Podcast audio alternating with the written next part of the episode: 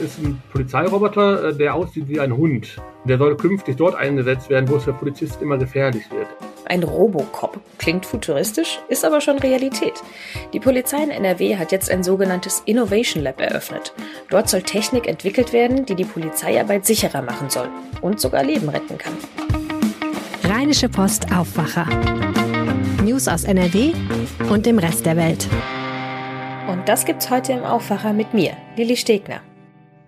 Aber zuerst starten wir mit den Meldungen aus der Landeshauptstadt von Antenne Düsseldorf. Ganz genau, Dankeschön Lilly und schönen guten Morgen, liebe Aufwacher-Community. Ich bin Philipp Klees und das sind unsere Düsseldorf-Themen.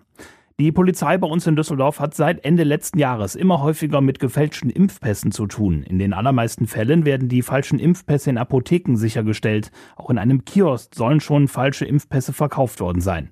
In einer Vielzahl von Fällen ermittelt die Polizei inzwischen wegen Urkundenfälschung. Apotheken aus weiten Teilen des Stadtgebiets verzeichnen mittlerweile eine Häufung von gefälschten Impfpässen.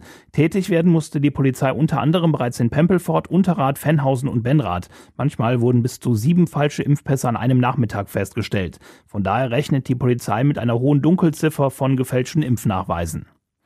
Die Corona-Zahlen schnellen durch die Ausbreitung der Omikron-Variante weiter in die Höhe. Innerhalb eines Tages wurden in Deutschland 133.536 neue Fälle gemeldet. Dadurch ist auch die 7-Tage-Inzidenz auf einen neuen Höchststand geklettert und wird vom RKI heute mit 638,8 angegeben.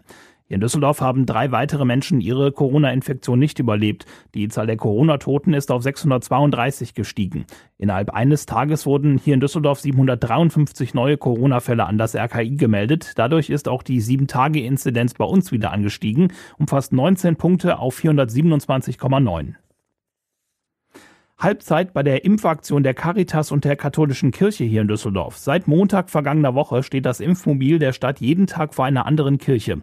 Gestern haben NRW-Gesundheitsminister Karl-Josef Laumann und Oberbürgermeister Stefan Keller die Liebfrauenkirche an der Ackerstraße in Flingern besucht. Gerade solche dezentralen Angebote würden die Impfaktion nach vorne bringen, so Keller. Wir sind ganz ehrgeizig, die Lücke noch zu schließen, die wir noch haben und äh, machen Werbung fürs Impfen und dann wollen wir eben auch vor Ort sein und es ist eine tolle Aktion hier gemeinsam mit der katholischen Kirche Kirche und der Caritas Düsseldorf, äh, dass wir hier tatsächlich dieses dezentrale Impfangebot machen können.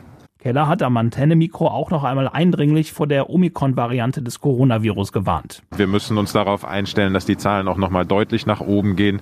Und äh, Kontaktreduzierung ist das Gebot der Stunde. Maske tragen, Abstand halten, alles das, was jeder Einzelne auch tun kann, äh, um die Verbreitung des Virus zu verhindern. Wir können es wahrscheinlich nicht stoppen, aber wir können diesen Prozess deutlich verlangsamen und damit einen wichtigen Beitrag leisten, das Gesundheitssystem stabil zu halten. Und dann hoffen wir alle, dass wir dann doch zum Frühjahr hin in eine bessere Situation kommen. NRW-Gesundheitsminister Laumann dankte der Kirche und der Caritas für den Einsatz und die Aktion. Deswegen kann man auch sagen, dass sich impfen lassen natürlich mit Verantwortung zu tun hat, aber um es auch mal etwas kirchlicher auszudrücken, auch mit Nächstenliebe zu tun hat. An den acht Kirchenstandorten wurden bislang rund 1900 Erst-, Zweit- und Auffrischungsimpfungen verabreicht. Heute steht das Impfmobil noch bis 17.30 Uhr vor St. Josef in Oberbilk. Hier in Düsseldorf werden seit einer Woche Apotheken fit gemacht, damit die Mitarbeiterinnen und Mitarbeiter bald gegen Corona impfen können. Laut der Apothekerkammer Nordrhein, kurz AKNR, sind die Schulungen gut angelaufen.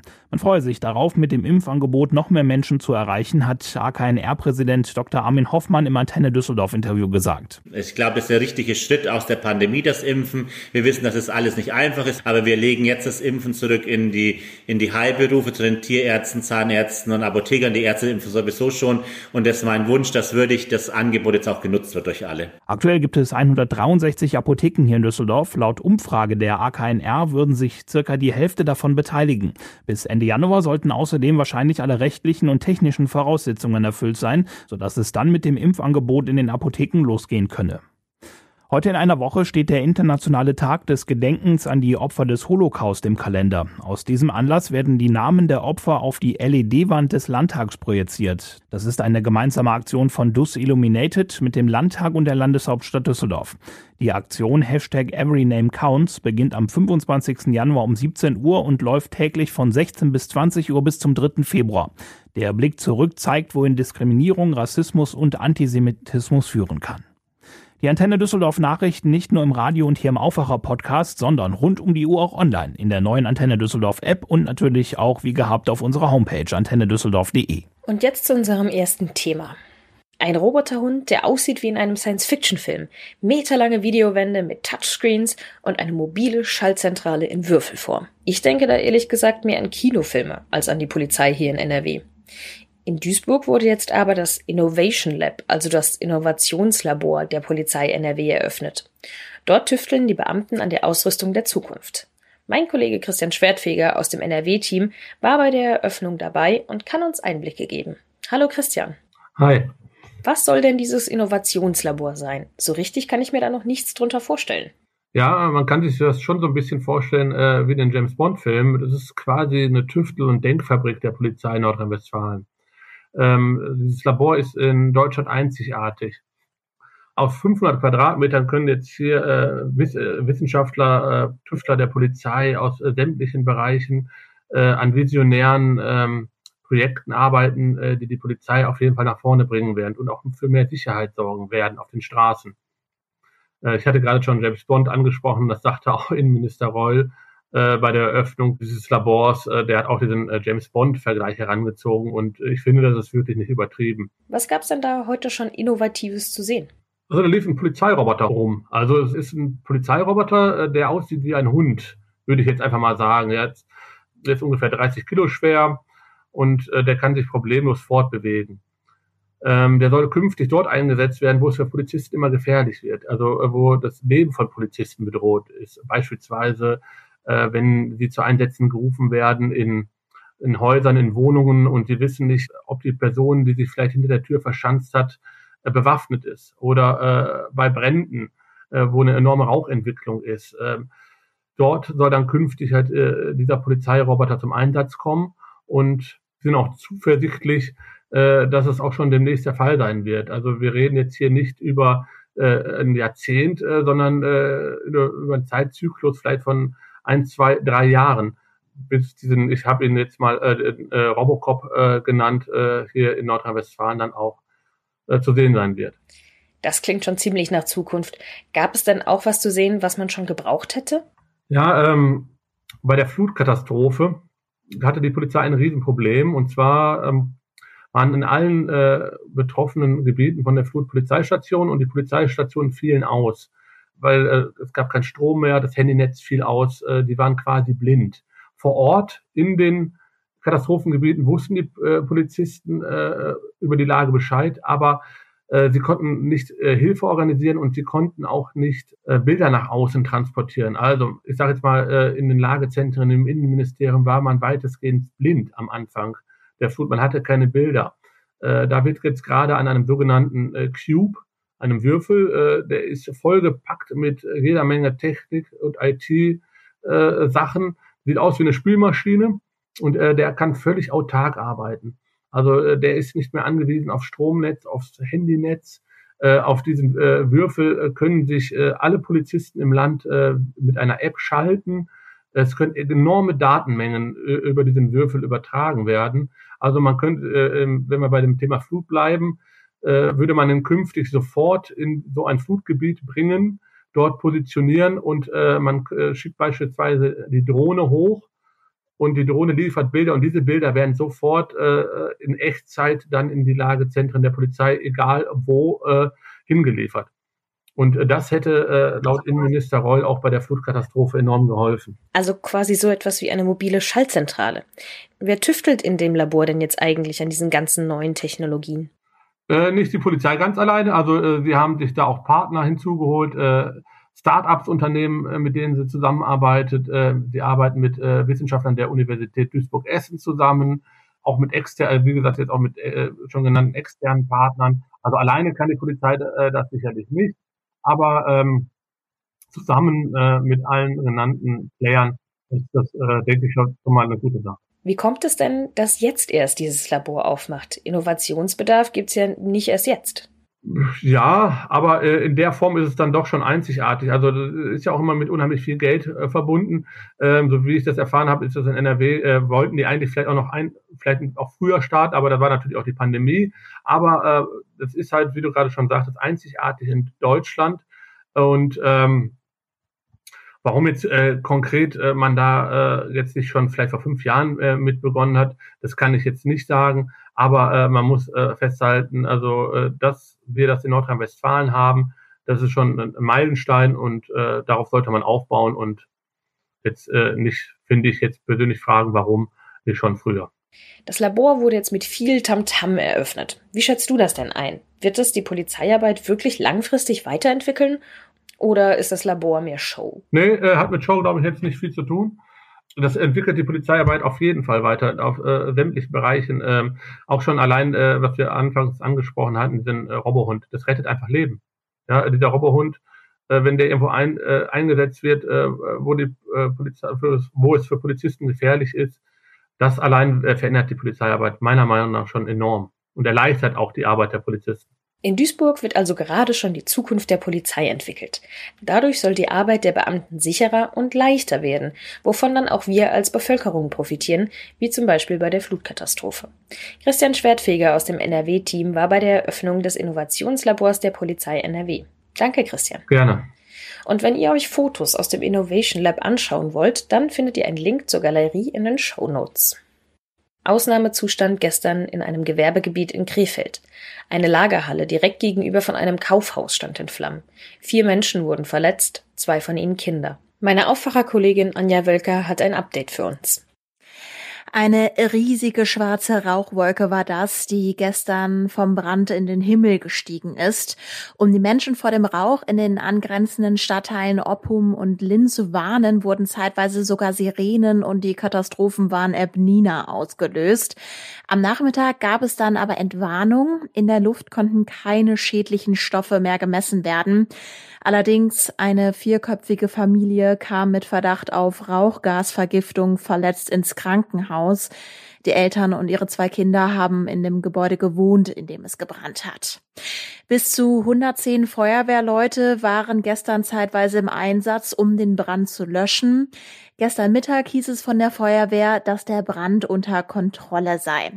Klar ist, die obere Etage des Gebäudes ist komplett ausgebrannt. Teile der Lagerhalle eines Glasunternehmens sind eingestürzt. Jetzt ermittelt die Polizei, wie es zu dem Brand gekommen ist. Und jetzt ziehen wir mal ein Thema vor, das normalerweise immer am Ende vom Aufwacher kommt. Das Wetter nämlich. Denn wer sagt, ich bin eher Team Winter statt Team Sommer, der könnte sich darüber freuen, dass es heute in NRW weiß werden könnte. Spoiler, es wird kein Schneesturm, aber immerhin. Jörg Isringhaus aus dem NRW-Ressort kann uns als Wetterexperte unsere Fragen beantworten. Hi Jörg. Hallo. Das letzte Mal, dass wir hier im Aufwacher mit dir über Schnee gesprochen haben, das war kurz vor Weihnachten. Die Aussichten waren damals ja schon nicht so rosig. Weiße Weihnachten gab's nicht. Es war aber auch einfach noch nicht so richtig eisig in den letzten Wochen, oder? Nee, es war zwar nass kalt, aber halt nicht kalt genug für Schnee und insofern war es ein bisschen müde, wobei ich muss ein bisschen korrigieren. Äh, weiße Weihnachten gab es natürlich nicht, äh, äh, nicht verbreitet oder, oder überhaupt nicht verbreitet. Aber immerhin, meine ich, am ersten Weihnachtstag hat es bei uns geschneit und da war es durchaus weiß. Aber ich wohne ja auch im Bergischen und da ist es ja ein bisschen höher. Insofern habe ich schon so ein bisschen, ich habe so eine teilweise Weihnacht gehabt. Okay, du hattest also Glück. Jetzt sind wir heute Morgen aufgewacht und der eine oder andere hatte vielleicht schon ein paar Schneeflocken vorm Fenster gesehen. Wer uns auch noch vor der Arbeit hört und raus muss, der sollte besonders aufpassen. Wie starten wir denn schneemäßig in den Donnerstag? Ja, heute könnte vom Schnee her wieder ein bisschen was runterkommen, denn wir erwarten von Nordwesten her kräftige Schauer, die so übers Land ziehen und äh, die dann ein bisschen Schnee mitbringen können. Das ist natürlich ganz unterschiedlich. Erstmal, wo diese Schauer überhaupt auftreten, wie stark sie ausfallen und was dann letztendlich rauskommt. Im Flachland wird es wahrscheinlich mehr Schneeregen und Graupel sein und je höher wir dann kommen, desto eher geht's in Schnee über. Wo die Grenze dann genau ist, das äh, konnten mir die DVD-Meteorologen, äh, also der Deutsche Wetterdienst, nicht so genau sagen. Man geht so von 200 bis 400 Meter aus, wo dann der äh, Regen als Schnee oder der Schneeregen als Schnee runterkommt, in Schnee übergeht. Und äh, jenseits von 400 Meter wird es dann mit Sicherheit Schnee sein. Das heißt aber dann auch konkret, sage ich mal, für den Berufsverkehr könnte es sein, dass äh, diejenigen, die in solche Schauer geraten, es dann mal äh, für einen Moment, für ein paar Minuten, vielleicht mal für eine halbe Stunde mit glatten Straßen zu tun haben. Denn da, wo der Schnee, und wenn es dann möglicherweise mal viel ist, in kurzer Zeit, dann äh, könnten die Straßen schon so ein bisschen rutschig werden. Liegen bleibt es allerdings dann dort im Flachland eher nicht, muss man sagen. Dafür ist es einfach zu warm gewesen in den letzten Tagen. Wenn ich jetzt als Autofahrer genau an so einer Stelle bin, wo es besonders glatt wird, wie muss ich mich denn dann verhalten?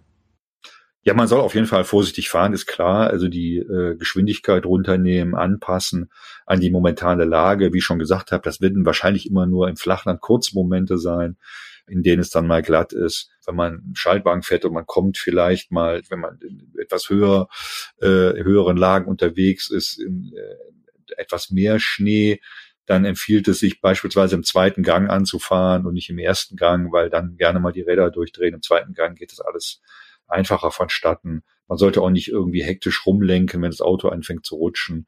Die wichtigste Regel ist einfach angepasst zu fahren, vorsichtig zu fahren und äh, sich da auch nicht äh, äh verrückt machen lassen. Ich glaube jetzt nicht, dass es so wahnsinnig schlimm werden wird. Aber es kann natürlich, und deshalb generell äh, diese Vorsichtsmaßnahmen, in einigen Passagen immer glatt sein. Das muss man, muss man sich einfach klar machen, wenn man äh, auch heute Morgen mit dem Auto unterwegs ist. Im Flachland gibt es heute also eher ungemütliches, nasses Schmuddelwetter. Schlitten rausholen macht noch gar keinen Sinn, wenn ich das richtig verstehe. Nee, macht, macht absolut keinen Sinn. Vor allen Dingen nicht im Flachland. Da wird der Schnee wahrscheinlich immer nur äh, ein paar Minuten oder mal eine Stunde liegen bleiben. Wenn man dann höher kommt, wird sich das äh, äh vielleicht ein bisschen verändern. Also ich habe es ja schon gesagt, so 200 bis 400 Meter wird ein bisschen mehr Schnee fallen und auch liegen bleiben, weil es ja auch da ein bisschen kühler ist darüber hinaus, also wenn wir jetzt mal so an Sauerland denken oder an Winterberg und so, da ist schon durchaus eine Schneedecke möglich und die wird dann wohl auch bleiben erstmal, zumindest ein paar Tage und da kann man dann schon mit dem Schlitten unterwegs sein und da kann man wahrscheinlich auch mal einen Schneemann bauen. Kommt denn die Tage da vielleicht noch mal was nach? Ist heute vielleicht der Startschuss von einer etwas schneereicheren Zeit? Also laut dem DVD sieht es nicht so aus. Äh, das ist am Freitag schon größtenteils vorbei. Jetzt bleibt bei Schauern und das wird sicher auch nochmal graupeln hier und da. Und wir sehen sicher auch ein paar Flocken, aber das geht mehr und mehr alles in Regen über und Samstag erst recht. Samstag wird's dann auch noch, noch äh, ein bisschen milder. Also wir haben Freitag so drei bis sechs Grad äh, verbreitet, Samstag fünf bis sieben, Bergland dann jeweils immer ein bisschen kühler, aber äh, hauptsächlich Regen. Und äh, auch die Langzeitprognose sieht eher so aus, dass es äh, so, so, so schmuddelig, nass, kalt bleibt, äh, tendenziell ein bisschen zu warm. Wirklich Schnee ist eigentlich nicht in Sicht, äh, zumindest nicht, äh, was man jetzt so halbwegs verlässlich sagen kann. Also für die nächsten zehn Tage äh, sieht es da eher mau aus. Heute kommen also Schneeflocken runter. Eine richtige Schneedecke bildet sich aber nur in höheren Lagen. Heißt also, in den meisten Teilen von NRW gibt es heute Schmuddel-Schneeregen. Das Wetterupdate hatte Jörg Essringhaus. Vielen Dank. Gerne. Und jetzt zu den Meldungen. Im Düsseldorfer Landtag trifft sich heute der Haushaltsausschuss. Dort wird verhandelt, wofür das Land NRW wie viel Geld ausgibt. Thema heute ist unter anderem die Jahresendabrechnung der Corona-Hilfen, die im letzten Jahr Selbstständigen wie Restaurantbesitzern oder Unternehmen helfen sollte, die Pandemie auch finanziell zu überstehen. Mehr Leben in die Innenstädte zu bringen, das ist das Ziel des Innenstadtgipfels. Denn gerade die Zeit im Lockdown hätte viele Einkaufsstraßen in NRW noch leerer gemacht. Heute werden die Ergebnisse des Gipfels online vorgestellt. Mit dabei sind unter anderem Bauministerin Ina Scharrenbach und Wirtschaftsminister Andreas Pinkwart. Schon im letzten Jahr traf sich die Ministerin mit Kommunen und Händlern. Außerdem wurden die Innenstädte mit Landesmitteln gezielt gefördert. Und noch ein Gerichtsprozess. Eine Familie aus Oberhausen soll die Terrororganisation IS finanziell unterstützt haben. Am Oberlandesgericht in Düsseldorf startet heute der Prozess. Die fünf Angeklagten sollen einem Verwandten, der sich zuvor der Terrororganisation angeschlossen hatte, insgesamt 20.000 Euro gegeben haben. Und über das Wetter haben wir ja eben schon gesprochen, deshalb hier in aller Kürze. Heute kann es teilweise schneien, in tieferen Lagen gibt es auch Regen und Schneeregen. Die Temperaturen bleiben bei 2 bis 5 Grad. Morgen wird es ein kleines bisschen wärmer und damit die Schneeschauer auch schon wieder seltener. Und das war der Aufwacher heute am 20. Januar mit mir, Lili Stegner. Danke euch fürs Zuhören und wenn euch die Episode gefallen hat, dann gebt uns doch gerne eine Bewertung. Das geht jetzt übrigens auch bei Spotify. Kommt gut in den Tag. Mehr Nachrichten aus NRW gibt's jederzeit auf RP Online. rp-online.de